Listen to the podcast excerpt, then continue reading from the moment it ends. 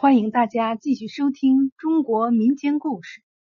今天给大家讲的故事名字叫《十字救命》。清朝乾隆年间，江南泾县柳树村里有位教书先生，名叫崔志伯。崔先生学识渊博，为人却非常的孤傲，只肯教那些天资聪慧的孩子，对天资一般的孩子。他一概拒之门外。柳树村里有三十多户人家，但没有一户人家的孩子能跟着崔先生读书。为此，崔先生的邻居马大行曾经不止一次的抱怨过。崔先生总是不屑一顾的说：“他们天资平平，能考中秀才、进士吗？”这天是端午节。马大行扛着一把锄头，刚出家门，便看见崔先生穿戴一新，手里提着两只礼盒，领着老婆孩子往村外走去。他随口问了一声：“崔先生去哪里？”崔先生答道：“今天过节，去丈人家。”崔先生的丈人住在距离柳树村有二十多里路程的一个村庄里。马大行与崔先生道别后，便下地除草了。除了大约半个时辰的草，马大行忽然双手紧紧的捂住肚子，跌跌撞撞的往家里走去。马大行的老婆郭桂花正在家中打扫，马大行忽然步履踉跄的走了进来。郭桂花见他弓着腰，满脸痛苦的样子，急忙问：“你咋啦？”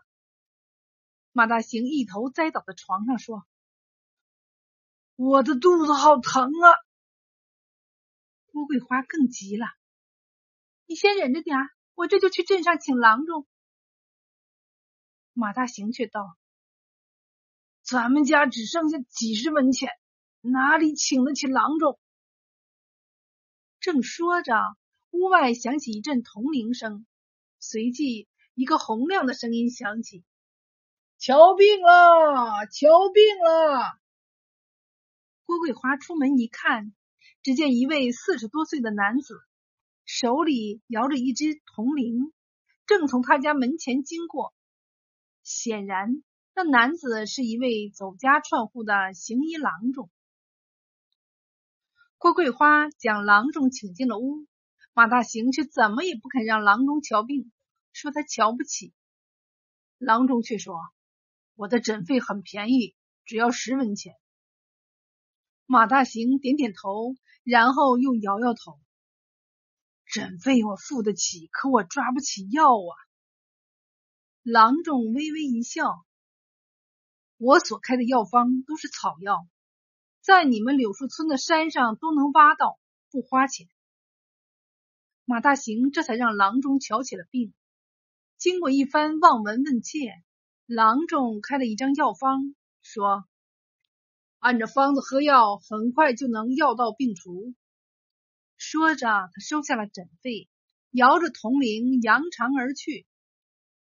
接着，郭桂花赶紧把邻居杨山岭请到了自己的家中。杨山岭是柳树村里唯一的采药人，常年在山中采挖草药。郭桂花把事情说了一遍，然后把药方递给了杨山岭，请求他按药方上所列的草药名称去山中采药。杨山岭瞪大了双眼，将那张药方上上下下一连看了好几遍，然后紧皱着眉头说。马大嫂，这事儿我我办不了啊！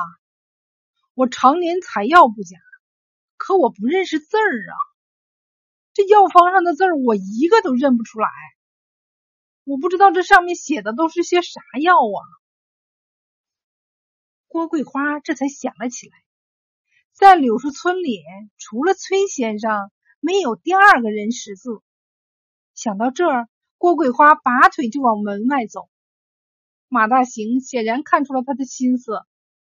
桂花，崔先生一大早就去他丈人家去了，他的学生们今天都没有来崔家读书，你就别去他家了。”郭桂花道：“那我去他丈人家找他。”马大行摇摇头：“他丈人家距离咱们柳树村那么远，来回要一天的功夫。”郭桂花更急了：“那该咋办呢？”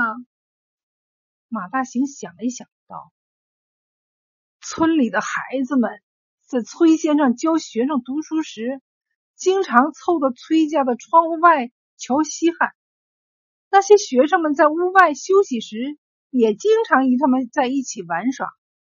耳濡目染，也许他们能认出这药方上的字。桂花，你快去把他们都给找来。”郭桂花迟疑道。他们能认出这些字儿吗？马大行挥了挥手，只能死马当成活马医了。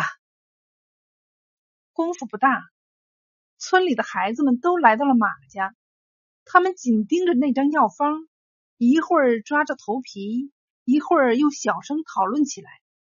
然后他们把自己所认识的字一个接一个的说了出来。杨山岭在一旁不停的印证。